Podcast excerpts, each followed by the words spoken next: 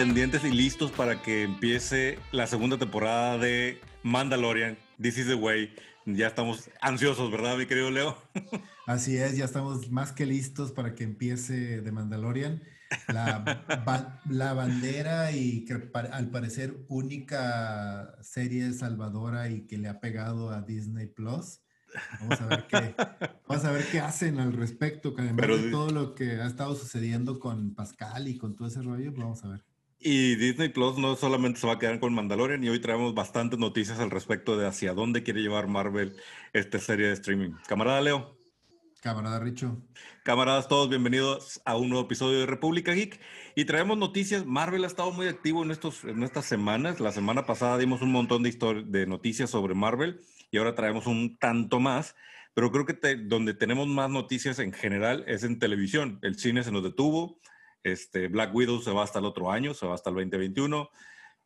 Wonder Woman dicen que como quiera se estrena el 26 de, diciembre. ¿Tú crees que veremos Wonder Woman este año?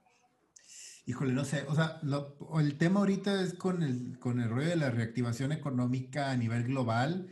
O sea, e, es una moneda al aire literalmente, porque en Europa ahorita, digo, ya todos nuestros camaradas han de estar así como cansados de, ah, estos güeyes también hablando otra vez. Este, pero pues en, Europa pues están otra vez volviendo a cerrar por lo mismo. Entonces puede venir como que una segunda ola en donde ya sabes este tema de que vamos aquí arriba y empieza a bajar, a bajar, a bajar y luego de repente, ah, pues obviamente al estar bajando dices pues vamos a, aligerar un poquito más las cosas. Ya se puede, ya vamos a la carne asada y vamos a salvar. Entonces de repente, ¡pum!, otra vez vuelve a surgir. Entonces, este pues no sé, la verdad es que pues, no, sé qué tan atrevido sea incluso para mayo, que fue donde aventaron a Black Widow, porque sí, cuenta que la, aventaron literal exactamente un año hacia adelante, a la misma fecha y todo el rollo, pero pues ahora sí que nadie puede decir nada, güey, nadie puede saber nada. No, no, y el COVID nos va a acompañar más de lo que quisiéramos aceptar que va a estar aquí pero ojalá y que, ojalá y que ya no sé, que el otro año sí ya veamos películas. Se me hace difícil que Wonder Woman se estrene en, en diciembre. La verdad, yo creo que todavía va a estar medio, medio castigada la taquilla, que es lo que está haciendo que empuje las películas. Ya está abierto el cine, pero la gente no está yendo al cine. Exacto, o sea, yo estoy viendo, por ejemplo, aquí en, en, la ciudad, no sé si te ha tocado pasar por los cines, sobre todo los que están en, no están en plazas comerciales, o sea, pasas un sábado a mediodía o un sábado en la tarde y hay tres coches estacionados en el cine y tiene toda la sala llena, o sea, de películas. Está, está Tenet, o sea, está estrenado Tenet y... Tú y yo queremos, morimos por ver Tenet y yo no me he atrevido a ir al cine, supongo que tú tampoco. No, claro yo no, o sea, yo literal, yo literal no me voy a meter a ningún lugar donde haya más de 10 personas hasta que no tenga yo una vacuna aquí en la, vena. o, que me convenzan que soy mutante y tengo el, o, factor X, Sí, que surjan mis superpoderes en estos siguientes meses, tal vez, tal vez, pero hasta ahí. Pues bueno, entonces en cuestión de cine no hay mucho de qué decir, alguna que otra noticia que vamos a comentar ahorita, pero donde estamos muy activos es en televisión, porque sabemos que ahí viene WandaVision, ya platicamos del tráiler que se ve sensacional, y Disney Plus tiene que mover hacia adelante su maquinaria porque pareciera que es lo que va a rescatar a todo el emporio o al menos de donde se van a agarrar. Entonces tenemos eh, WandaVision, tenemos Mandalorian que ya se estrena este próximo mes. Eh, ¿Sí es próximo? Sí, el próximo mes. Sí, el próximo mes. Este, y también eh, soltaron el tráiler de, de Marvel 616 o 616 que es esta serie documental que habíamos comentado que presentaron en Comic Con y que está muy interesante porque es Marvel en el mundo real. ¿Viste el tráiler, Sí, el tráiler está increíble, a mí me gustó mucho. Que de hecho es, un juego de palabras, porque ya ves que en, el universo Marvel también existe el tema del multiverso, que lo acaban de arreglar un poco con lo que hizo Hickman con este, con Secret Wars 2, que lo hizo increíble, a mí me gustó mucho. Pero el tema es que ese rollo de las tierras en Marvel funciona de manera bien, bien interesante, que son números y códigos para cada tierra. Entonces, la tierra de The Ultimates, que es donde está basado la versión moderna de The Avengers y donde está The Ultimate Spider-Man y, y donde están The Ultimates, que son los Avengers y todo ese rollo, tiene un código de número esa tierra. Y la tierra. Y la tierra 616 existe dentro del universo Marvel y es la tierra esta, donde estamos, nosotros. Donde no, donde La tierra aburrida. Ajá, donde no hay superhéroes, pero, pero los superhéroes existen en su versión en cómics, en su versión en películas, pero no existen en la vida real. Y de hecho ha habido varias interacciones en los cómics eh, eh, de donde los superhéroes llegan a pasar por aquí y se van otra vez. De hecho, hay, una, hay una historia bien interesante de, de Miller que se llama 1984 y habla de eso. Ah, ya, ya, claro habla como de un portal que se abre entre la Tierra 616, que es esta, y la Tierra del universo Marvel. También hay una historia de Stan Lee platicando con, con Spider-Man y tienen el, mismo asunto, ¿no? Sí, y entonces este documental de Marvel 616 o 616 es, es precisamente cómo vivimos en esta Tierra, en donde, nos tocó vivir en este multiuniverso, cómo vivimos el fandom de Marvel. Y cada uno de los episodios, entiendo, está hecho por un documentalista o un cineasta destacado que va a abordar diferentes temas, las mujeres de Marvel, hablando de todas las mujeres que trabajan y han trabajado para Marvel, eh, cosplay, este, personajes extraños, historias extrañas. Va a estar muy interesante esta serie. Sí, e, el documental se ve con muy buena mano, muy buena estructura, bien hecho, bien organizado, o sea, sí se nota que hay toda una infraestructura atrás y no es así como no, no se siente tan sacado de la manga, la verdad. Entonces, el hecho de que construyan a través de esta serie puede darte para mucho porque puedes desarrollar historias muy padres, tanto de creadores como de escritores, como de cómics en general, como de personajes, como del nacimiento de, de una generación nueva de lectores de cómics, como una generación nueva de gente que ama las películas. O sea, está bien, bien interesante cómo pueden llevar la serie a niveles que pues solamente ellos van a poder decir y público van a tener, van a tener muchísimo público para verlo. Fíjate que similar a esta, en YouTube están sacando una, una serie de cortos que están protagonizados por Joe Quesada. No me acuerdo si ya lo habíamos platicado. Y también él anda buscando historias reales de lo que pasa en el mundo y tiene que ver con artistas que inspiran. Está muy padre esa, esa storyboard, creo que se llama la, la, la serie web, y está muy padre.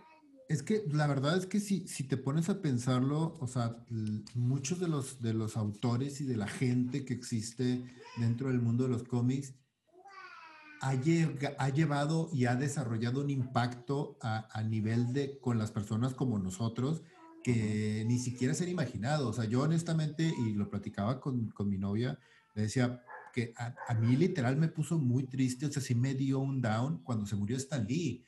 O sea, porque no solamente era una figura que yo admiraba a nivel personal y a nivel profesional, fue una persona que las historias que escribió moldearon en muchos aspectos mi niñez, o sea, el conocer a Spider-Man, el, conocer incluso su código moral y leer eso de niño a los 5 o 6 años, te hace entender cómo funciona el mundo y te hace entender qué es lo correcto y lo incorrecto y, y a veces que lo que tienes que sacrificar para hacer lo correcto porque es lo que se tiene que hacer, porque es lo que tienes que hacer como ser humano, moral, ético, y, ese tipo de cosas no las analizamos de manera como tan, eh, tan, tan afuera y decimos, ah, son superhéroes, son monitos, son monitos, y no, hay, hay mucho detrás de ello, y creo que ese es uno de los detalles y de las cosas que está explorando y que va a empezar a desarrollar, esperemos también, porque así es como se siente es esta, esta nueva serie de Marvel 616. Y pues ojalá y que sí encuentren también para rascar todo ese tipo de cosas. Y como él, hay muchísimos otros que también, de hecho, el día de hoy, curiosamente, nos enteramos de otra noticia también en la que fallece uno de los grandes, grandes autores que también yo lo considero parte de mi niñez y, de y que me enseñó muchas cosas a nivel social, cultural y político que es Kino. Así es. Fíjate que es curioso la figura de Kino, para mí, ahorita que estás eh, comparando cómo, cómo forma parte de tu formación geek, de tu onda cultural. Kino yo creo que es uno de los personajes curiosos de la creación porque tú y yo no teníamos edad para leer su, su, historia o sus, sus, monitos. Sin embargo, había una magia en, en, la manera en que narraba, que aunque algunas de las bromas, algunos de los comentarios políticos, algunas de estos comentarios meta sobre la vida y sobre la sociedad, no los entendíamos al 100, aún así había un impacto en su narrativa. Y, una cosa es Mafalda, que es, un, es, es, una maravilla de obra, Mafalda, pero Kino también tiene un montón de libros donde explora diferentes cosas de la vida. Y, y pues bueno, es una gran pérdida para la República el, el, que hoy se nos haya ido esta persona. Pero bueno, 88 años de creaciones y, y creo que un, un, un, gran legado en todos los sentidos para los moneros del mundo, ¿no? Y sobre todo para los moneros latinoamericanos. Sí, es una, como bien mencionas, es una, era una figura que, que nos enseñó muchas cosas y, y, que curiosamente, sobre todo aquí en México, a nosotros que nos tocó verlo de niño, nos, nos también pasó ese filtro precisamente por, esa, por ese tema de, de la menospreciación que hay sobre uh -huh. las caricaturas y los cómics y, y, las tiras cómicas en general. Uh -huh. Porque sí, eran temas muy pesados, muy fuertes a nivel, a nivel político, social, donde él era una crítica, o sea, fuerte y era una crítica, o sea, vigente de toda la sociedad. Y sin embargo... Eran en, monitos. En, ajá, eran monitos. En Argentina era publicado en un periódico uh -huh. y era la tira diaria del periódico donde él trabajaba. Entonces, aquí en México nos llegó en forma ya de cómics, ya de los libritos pequeños que todos reconocemos, así chiquitos, con las tiras. Y, y, y los papás decían, ah, son monitos, se lo compraban y se lo pasaban al niño. Así es. Cuando en realidad había un contenido también, o sea, uno, Kino tenía uno de los sentidos del humor más finos, uh -huh. más elegantes que han existido. O sea, es, el güey era un genio. Y no solamente hablando, como dices tú, de Mafalda, toda su obra, o sea, toda su obra es una maravilla. Yo tengo un libro aquí que me encanta que se llama Eso no es todo es de Kino, ah. y es una compilación de, de, varios temas, ¿no? Y justo hoy que me enteré de su muerte, me, me vino a la mente un, una, un, cartón que me encantó cuando lo vi la primera vez, que es, un, es una señora, una mamá con su bebé, y entonces el bebé se acerca, o el niño le dice a la mamá, ¿verdad que estaremos toda la vida, siempre estaremos juntos? Y ella le dice, sí, y entonces empieza toda la narrativa donde claro, vas viendo cómo va creciendo, sí. ¿no? y hasta el final está el, el, el, funeral, cuadro muy triste, ¿no? Y entonces el viejito le dice a la tumba mentirosa. Entonces, de alguna forma dices tú, humor negro, humor fino, y hoy precisamente que dijimos, chin, pensé que íbamos a estar juntos toda la vida aquí, ¿no? Pues mentiroso, te nos fuiste. Este, recordé ese, ese, ese gran cuadro, ese, esa, esa historieta. Sí, y de hecho tiene un, un, un, un, twist bien interesante esa historia porque no solamente dice mentirosa, dice mm. mentidosa. Mentidosa. Mentidosa. Y es así de que esa, esa tuerquita, ese detallito así de que claro. tú dices, hijo claro. de tu madre, o sea. Sí. me así. torciste y luego me hiciste reír, sí, Ajá, y, y, con dibujos bien sencillos. Sí, sí, es, sí, exacto. Pero bueno, este, ese, ese fue el gran, el gran arte de Kino. A los camaradas que nos están viendo que, que, no, que no conozcan su obra, de verdad acérquense a ver a Mafalda, acérquense a ver toda la bola de, de, de libros que hizo Kino con diferentes exploraciones de la vida. Es, es, un, es que, un gran legado. Sí, creo que de pocos autores podemos decir eso, y ya, lo hemos comentado en algunas ocasiones nosotros, pero de pocos autores podemos decir, si tú ves el nombre de Kino en un libro, cómpralo, güey. Exactamente. Exactamente. No, sí, es, no te vas a arrepentir, es una cosa maravillosa, es una cosa fuera de este mundo, es una cosa que jamás has visto en otro autor, en otro ilustrador. Son, es, es una maravilla, o sea, es, la, es una lástima, mentidoso. Mentidoso, nos dejaste. Bueno, descansa en paz, descansa en paz, Kino, y gracias por todo el trabajo que dejó para la República. Vámonos a, a, otros temas. Este, si te parece, regresamos a televisión y el universo de Marvel.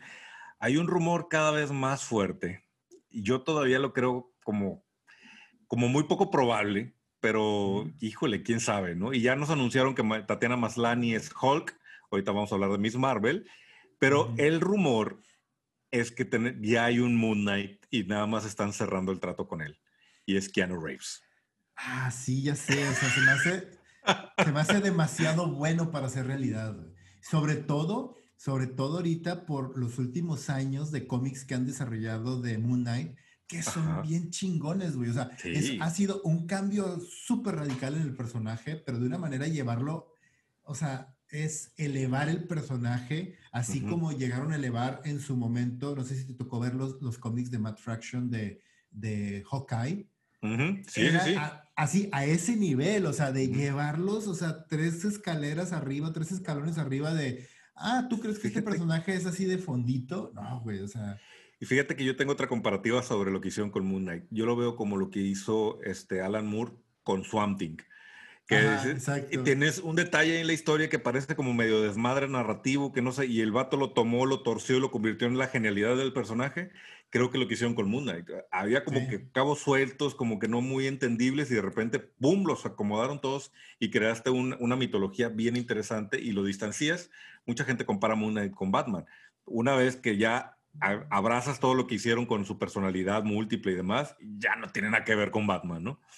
Sí, pero de hecho está bien chingón precisamente por eso, porque el güey era comparado como una especie de Batman, pero aún así lo logras hacer mucho más interesante y logras hacer que tu cabeza empiece a dar vueltas, precisamente como dices, de tomar un detallito tan hasta cierto grado insignificante y aprovecharte de él y desdoblarlo y convertirlo en este gran personaje, en estas grandes historias que han estado pasando en los últimos ¿qué será? ¿Tres, cuatro años? Una cosa así, ¿no? que, empezó, que trabajaron este Que empezaron a trabajar y le rompieron el tema del traje, le rompieron el tema de, de la personalidad y órale, a, a, jugar con él y hacer cosas increíbles. Y por eso exige que tengas un gran actor haciendo ese personaje, además de grandes guionistas y directores metiéndole mano a la serie. De todos los superhéroes de Marvel, el que realmente dices tú, este tiene que ser una serie, no, no una película, yo creo que es Moon Knight definitivamente no iba a lucir en película todo lo que hay detrás en el, personaje. Creo que me lo, si me lo va narrando poco a poco, va a ser mucho más disfrutable y mucho más eh, entretenido y memorable, ¿no? No sé, no sé, fíjate, creo que eh, lo que pasa es que para una, una exposición mediática lo suficientemente grande, obviamente a lo mejor, o sea, Disney Plus sí tiene ahorita las tablas como para, o sea, Disney en general con Disney Plus tiene las tablas como para mostrar y sacar una serie que logre el impacto como lo está haciendo Amazon con The Voice o Netflix con The Witcher. O sea, a ese nivel, a ese nivel yo veo el, el soltar Moon Knight.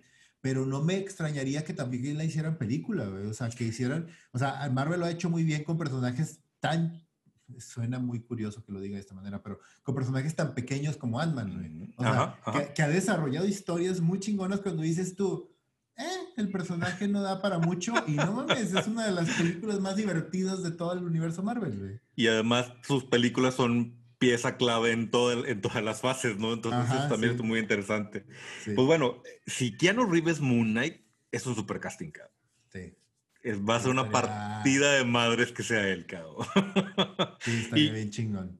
Y con eso están ellos formando es interesante cómo el Disney Plus o la serie de Disney Plus están formando hacia dónde va Marvel, el, el universo cinematográfico, ¿no? Porque la otra gran revelación de estos días es que ya tenemos una Kamala Khan y es esta chica que se llama Iman Belani, que es una desconocida. Sí, literal la contrataron para su primer trabajo de actuación y su primer trabajo de actuación es este. Qué locura, cabrón. Imagínate, güey. Pero, al mismo tiempo, fíjate que no me sorprende nada de una empresa como Disney, porque ellos son, ellos son especialistas en hacer eso. O sea, ellos, ellos nos dieron, ahora sí va, a sonar también muy raro esto, pero ellos nos dieron a Timberlake, güey, a Justin Timberlake. Chingale, güey, ¿ok?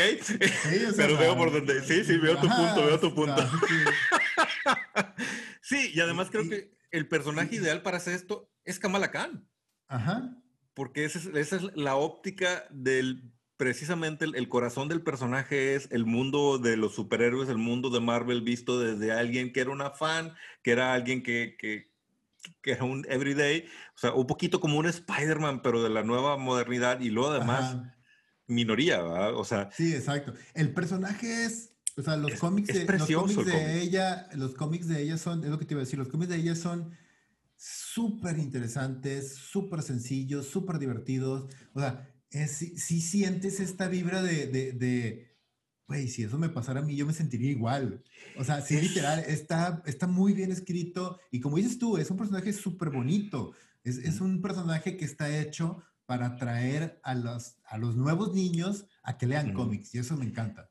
Además, yo creo que Kamala es lo que habían tratado de, hacer con Spider-Man. O sea, por mucho tiempo estaba la discusión de si borraba la historia de Spider-Man, incluso lo intentaron, para que Spider-Man volviera a ser este personaje adolescente, fresco, que fue cuando Stan Lee lo introdujo. Yo siento que sí lo lograron con The Ultimate Spider-Man, pero también, pero también de repente ya pasaron 10 años y ya se volvió otra vez viejo. O sea, cuando lo reviviste otra vez, se volvió otra vez viejo. El asunto de Spider-Man es que tiene tantos años en la cultura geek que aunque quieras contar esas historias originales, ya estás en otro punto donde quieres ver más del personaje. En la película se vale, en el, universo Ultimate se vale, pero a final de cuentas no deja de ser uno de los personajes más pesados del, elenco de Marvel, por decirlo así.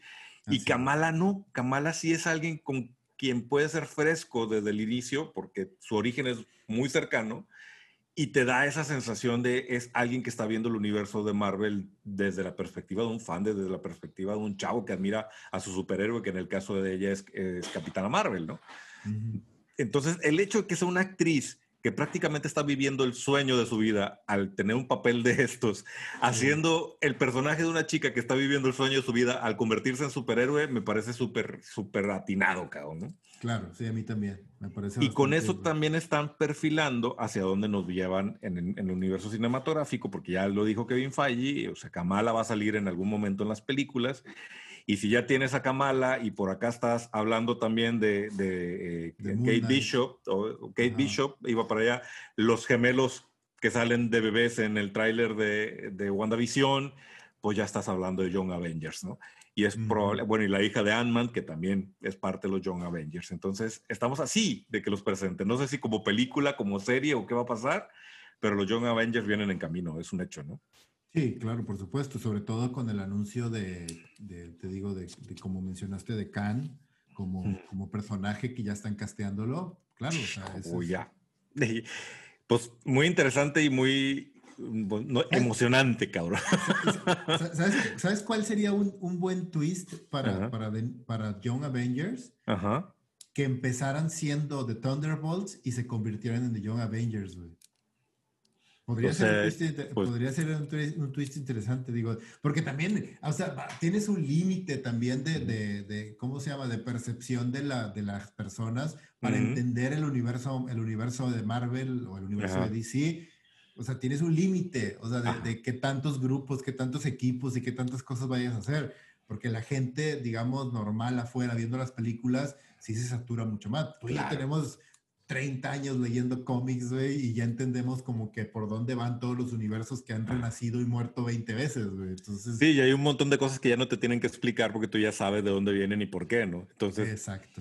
Sí, sí, sí, hay... eso puede ser también.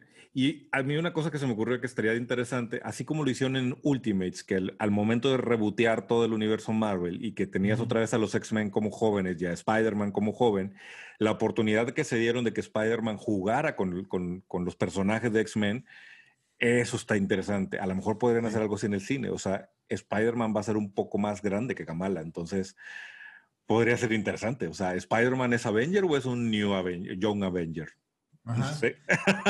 y si a, eso, si a eso además le agregas todo el tema de que la introducción de, de Fantastic Four y de X-Men, híjole, vamos a ver, o sea, sí se está extendiendo así de una manera impresionante y se me hace, honestamente se me hace muy padre lo que está haciendo, lo que está haciendo Disney, lo que está haciendo Marvel, porque lo está haciendo a través de generaciones y está muy padre que después de 10 años haga un corte se queden ciertos personajes y avances otros 10, 15 años y hagas otro corte y sigas avanzando con actores, con gente y que vayan cediendo sus papeles, se me hace, se me hace bien, bien interesante.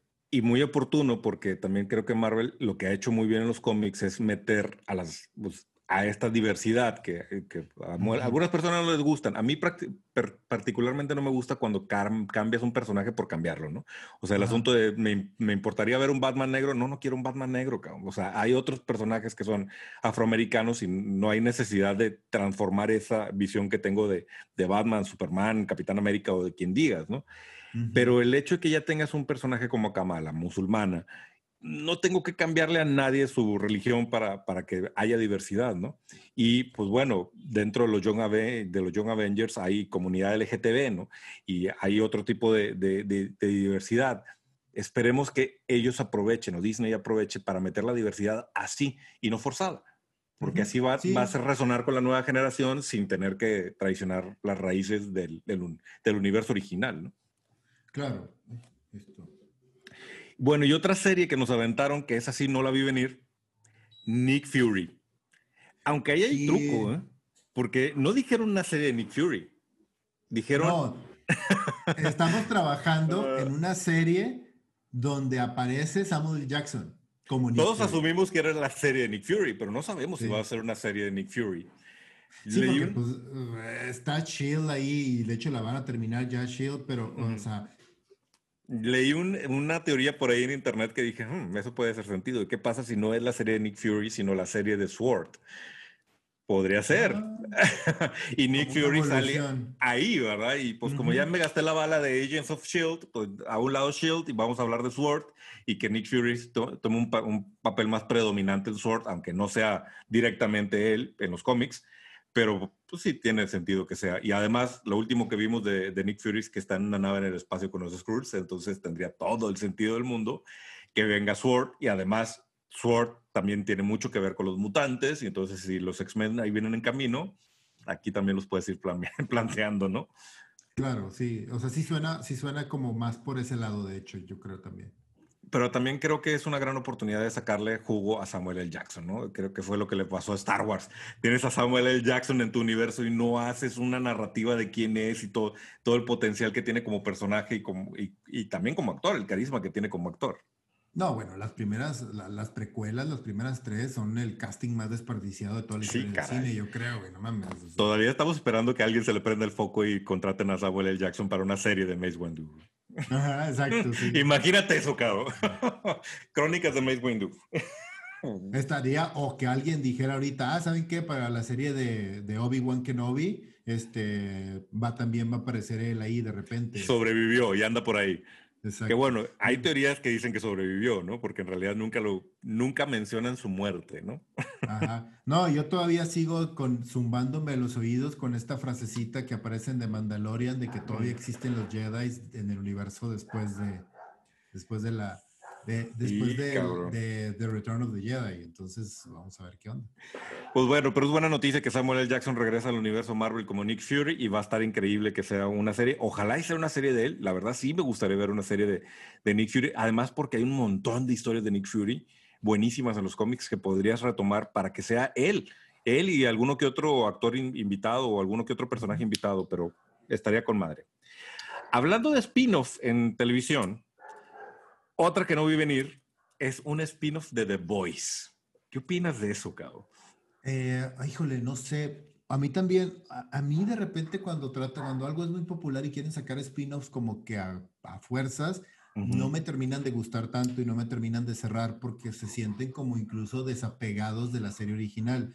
No sé qué vayan a hacer. Ahorita yo sé que hay un cómic corriendo que se llama Dear Becky de The Voice y que está ahorita funcionando. Yo no lo he leído, nomás, leí, la, nomás leí The Voice, la, la, historia original, pero el que está ahorita, que se llama The Voice, Dear Becky, no sé de qué se trata ni de qué va, puede ser que vaya por ahí, pero no tengo idea, o sea, y no sé de quién vaya a poder ser. O sea, si me cuentan también, e, este, me dice, no, el, el, spin-off va a ser de la historia de, de Noir.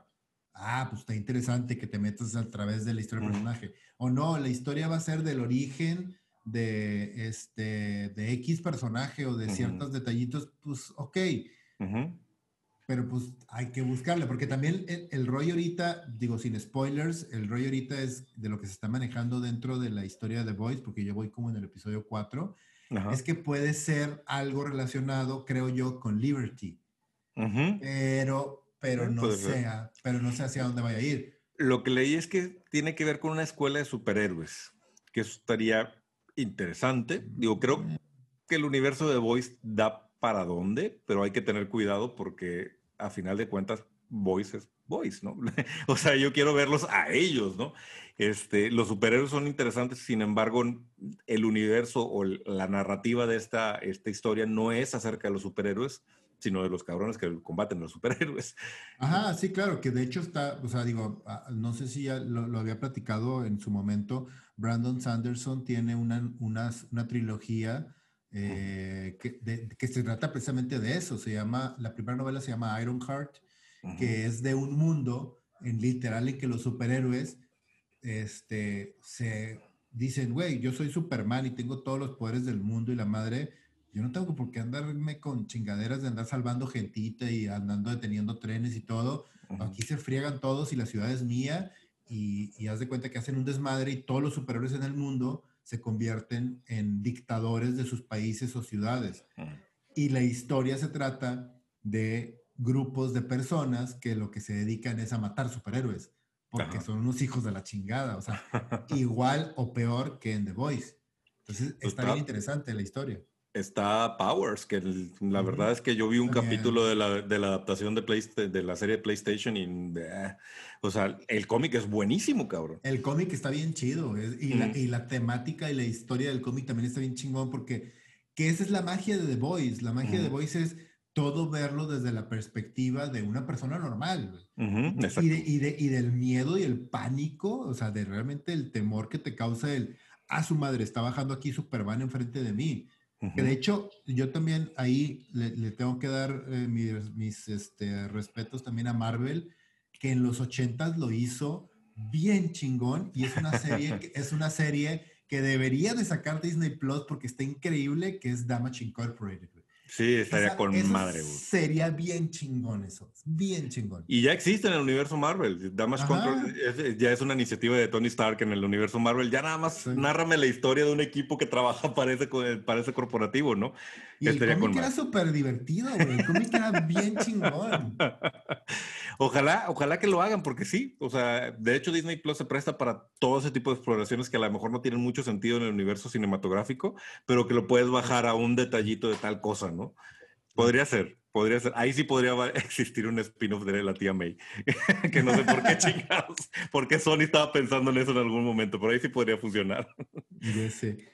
Y pues dentro de los spin-off y dentro de las presentaciones nuevas, pues está lo que estábamos platicando hace un momento de Netflix, que no solamente se lanza con hacer Sandman, que está desarrollando también una serie de Conan, güey. De Conan el Bárbaro, qué pedo. Está con madre, güey, qué buena onda que van a hacer. Eh, comprar los derechos y además tienen los derechos para series y para películas. Están desarrollando una serie, pero podrían hacer las dos cosas. Estaría estaría fantástico. El último Conan, a mí no me pareció tan malo, fíjate, con, con este. Ay, a mí no, A, mí no me llamó tanto la atención y se me. En realidad, las películas de Conan a mí no me gustan. Y todo lo que he visto que han sacado a nivel mediático de Conan no me gusta porque eh, cortan por completo la esencia del personaje. Yo era fan de los cómics también cuando, era, cuando salieron en los ochentas y que de niño. Y, y, este personaje era, era mucho más profundo que este bárbaro que pelea, que pelea y que nadie lo puede vencer y que es súper fuerte y que es esta imagen de Arnold Schwarzenegger siendo el salvaje este, literal sin cerebro. Al contrario, güey, el güey es un pinche vato súper inteligente, es un, es un estratega de guerra a un nivel bien cabrón de que el güey se hace su propio ejército, conquista una nación y él se hace rey por eso. Esa es la evolución del personaje, ¿no? Hasta llegar a King Kong.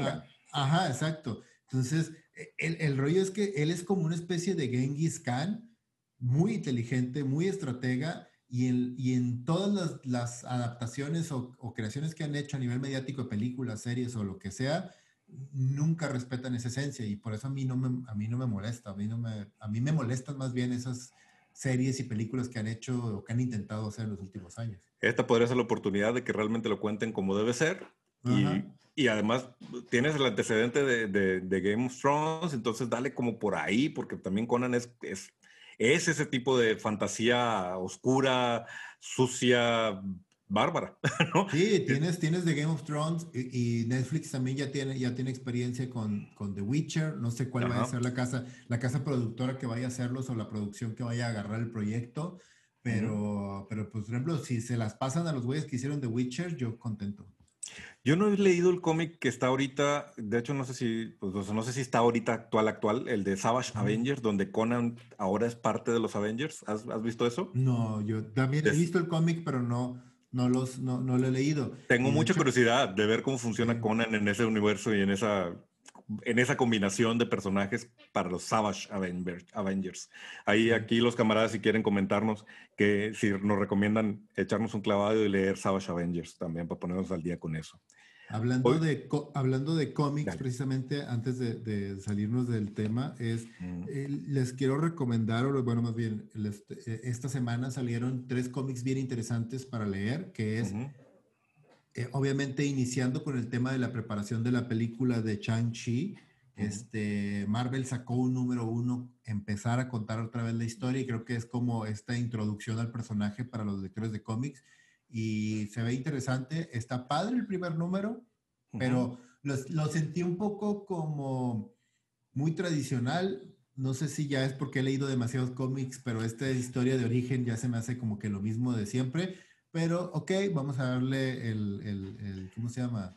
La, el beneficio de la duda. El, beneficio de la duda. Yo te soy sincero. a mí Shang-Chi como personaje nunca me ha gustado. ¿eh? Siempre se me ha hecho... ¿eh? O sea, eh, eh, obviamente estaban aprovechando el, el, el, boom de las artes marciales en el cine y quisieron llevarlo al cómic. Y a mí como personaje Shang-Chi se me hace, se me hace mucho más interesante Iron Fist. O sea, Ajá.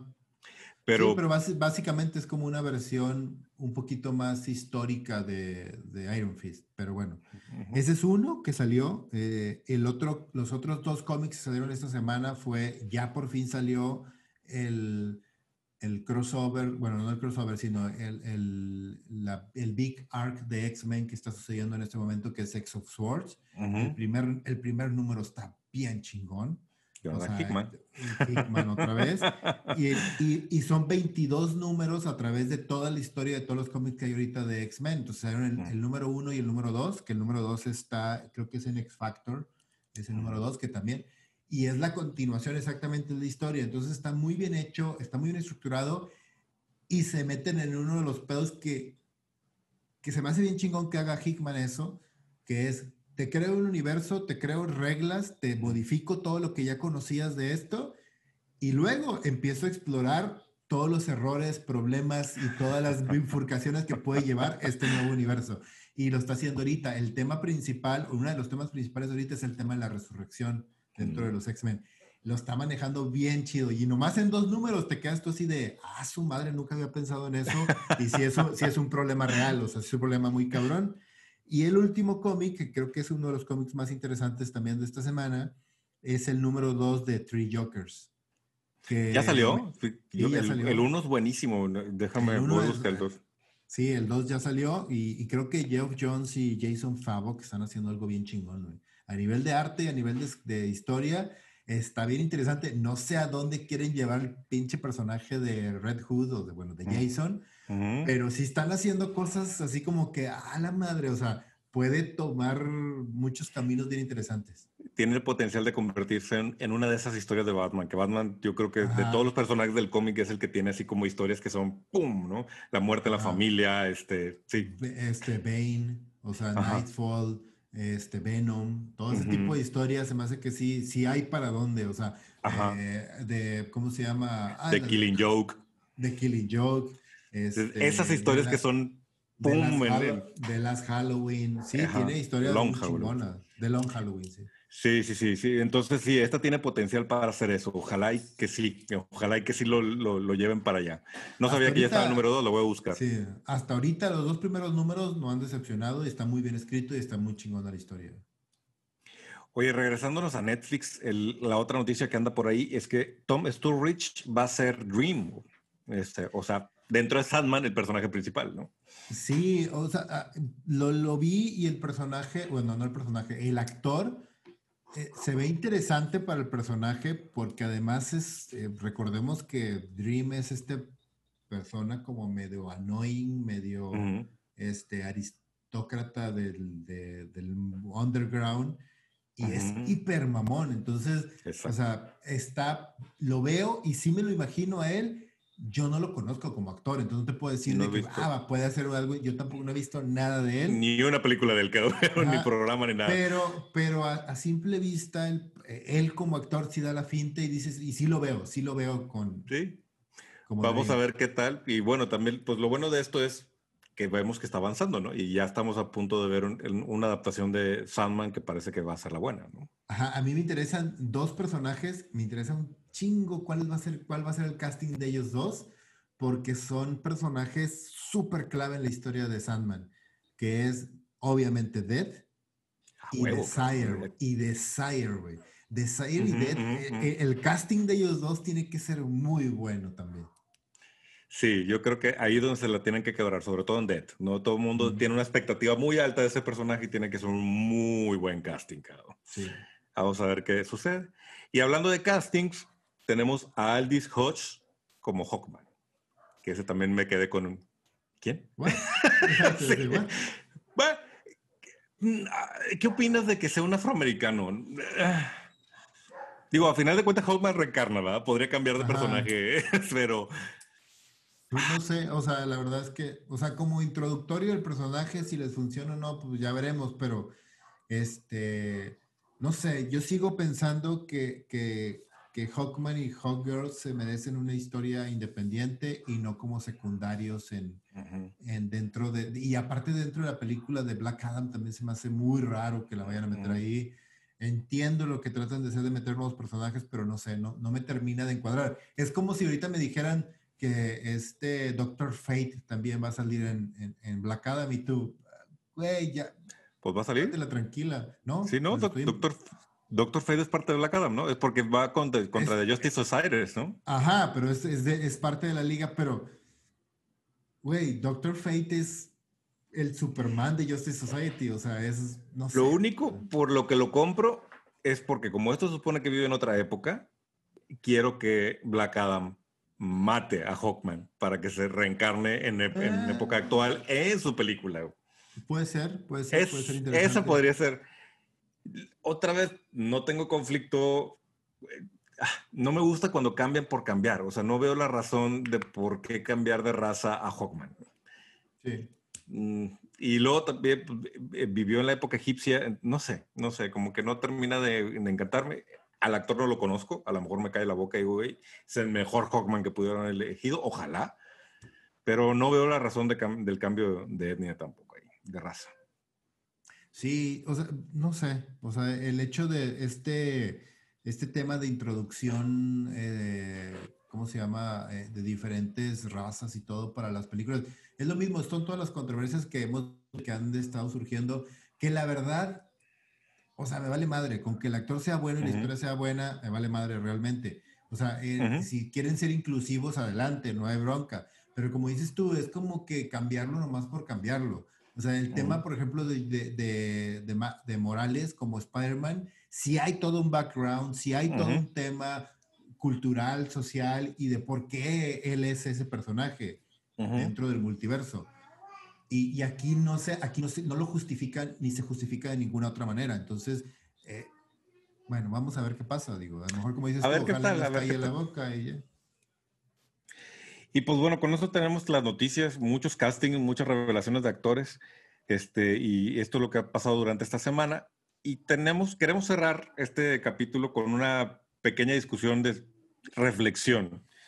Y a a ver qué opinas de esto, Leo ya ha pasado en otros momentos, digo, simplemente el Capitán América es un, origen de esto, que un evento que simbra al mundo se adapta o lo tomamos, una realidad que pasa en el mundo se adapta y se lleva a los cómics, a las películas o a, la televisión y es el origen o es parte de la trama de alguna de, de las obras que, que nos gustan, ya sea superhéroes o no ha hablado de la Segunda Guerra Mundial, el impacto de la Segunda Guerra Mundial se ve reflejado en los cómics, de ahí el nacimiento del Capitán América y otras tantas historias y personajes que tienen que ver con Hitler y todo lo que estaba viviendo el mundo en ese entonces.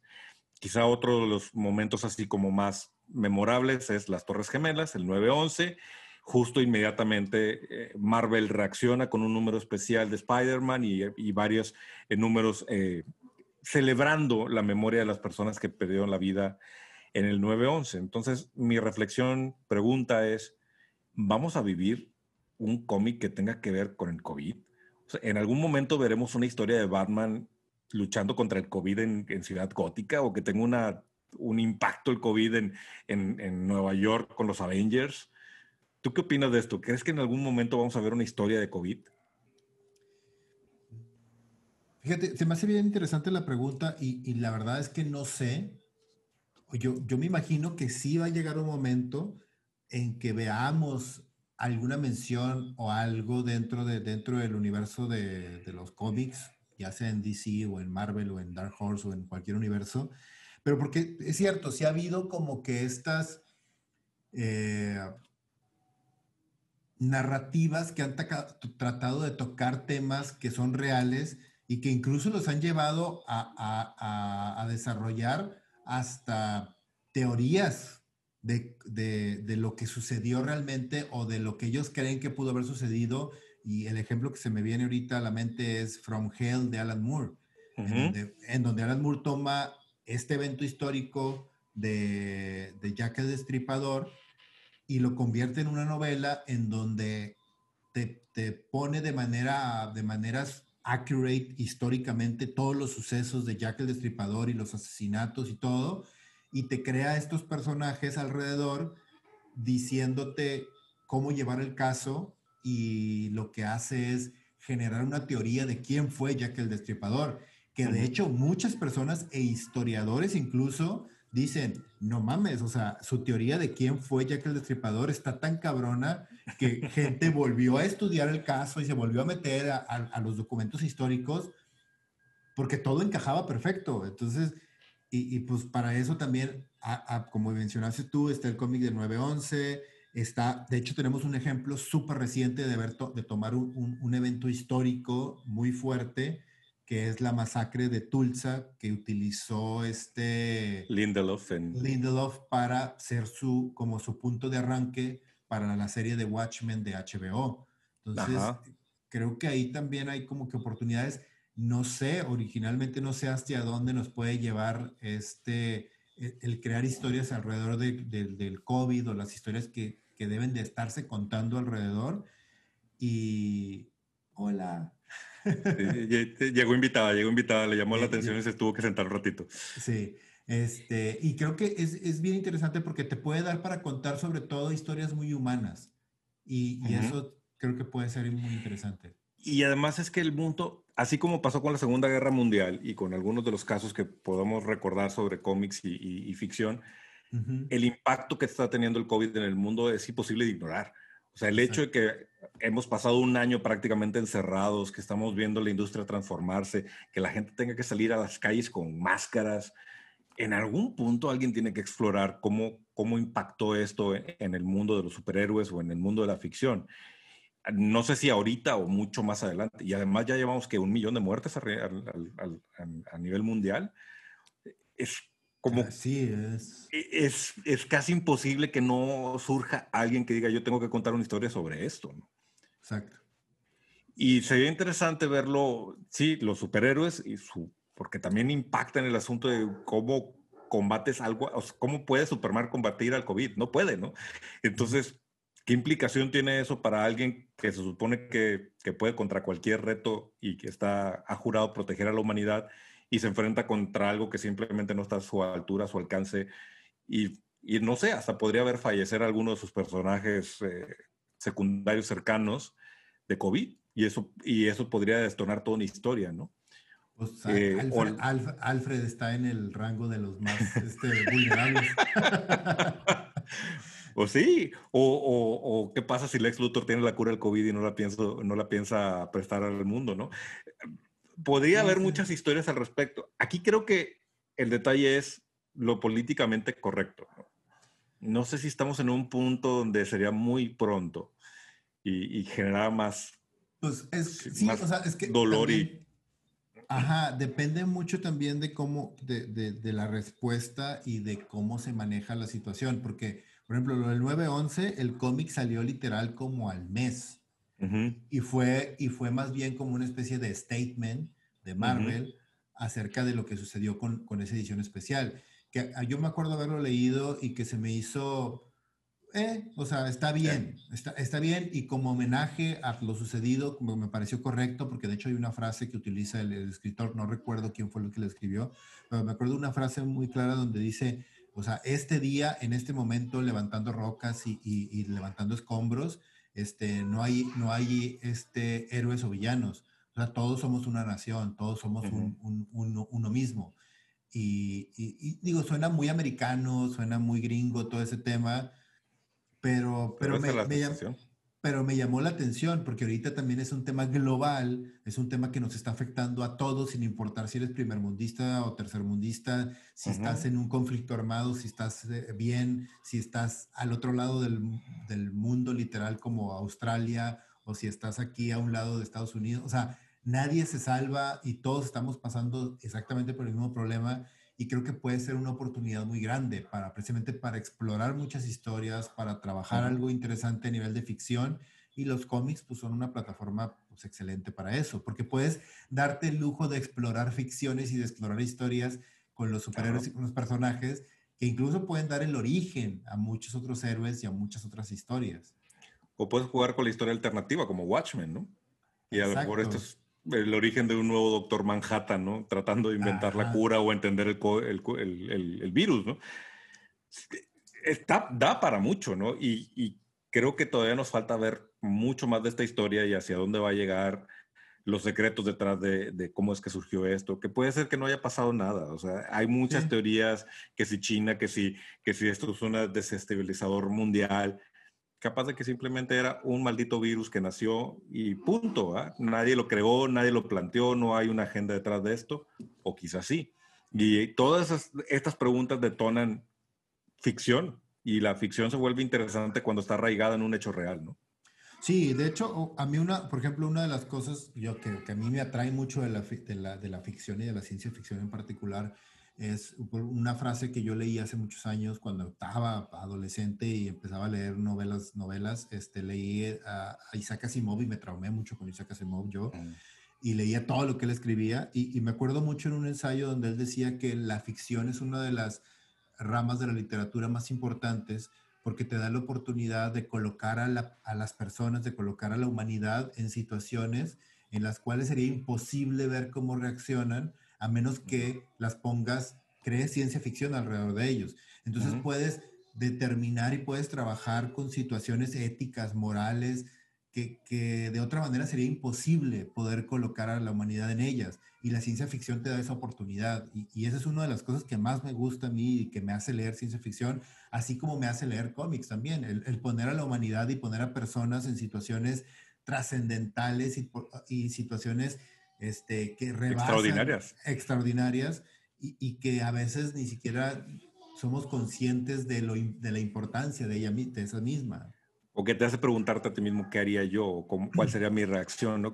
Todo el asunto de Walking Dead, eso es. O sea, va, va, mucho más allá de los zombies. Es ¿Qué haría yo si estuviera en un punto donde mi mundo se viene abajo y tengo que salir a la calle, dejar todas mis comodidades y sobrevivir? Y en un descuido hasta dejar a las personas que quiero atrás porque o sobrevivo o nos morimos juntos, ¿no? Exacto. E, esas pequeñas preguntas, y, como lo pone Simón, ese es el punto, ¿no?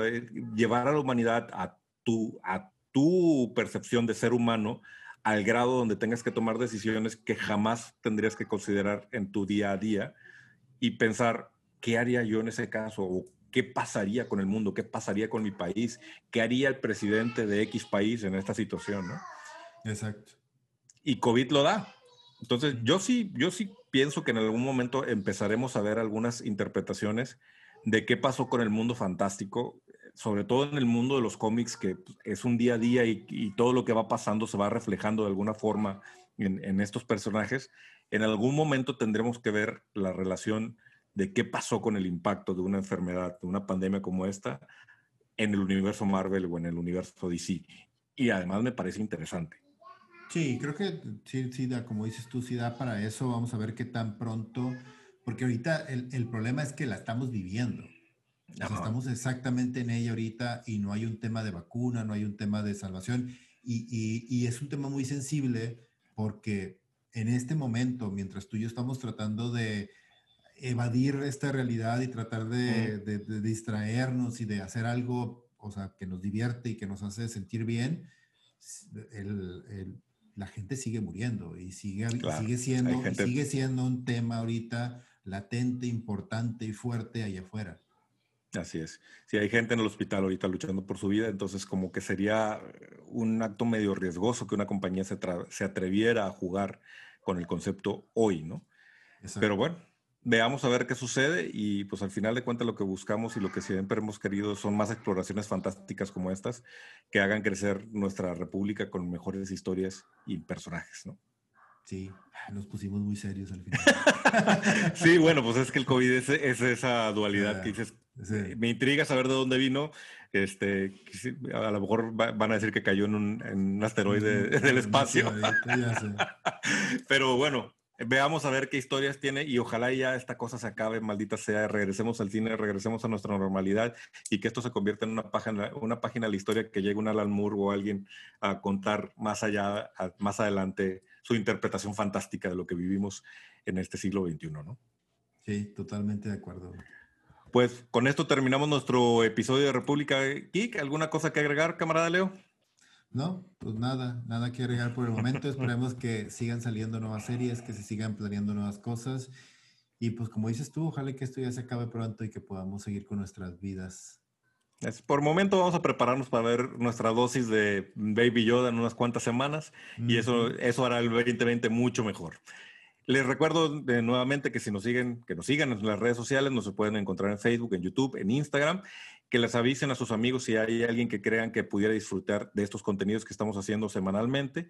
Si estás escuchándonos en, en podcast, suscríbete a este podcast. Si nos estás viendo en YouTube, prende la campanita para que te lleguen los avisos cada vez que subimos nuevo material. Y creo que ya lo dije todo. Sí, dije todo lo que tenía que decir. Ok. creo, que, sí, ya te aventaste todo. Muy bien, entonces no, no, me queda más que decir que nos vemos en la próxima de República Git. Camarada Leo. Camarada Richo. Camaradas todos, hasta la próxima.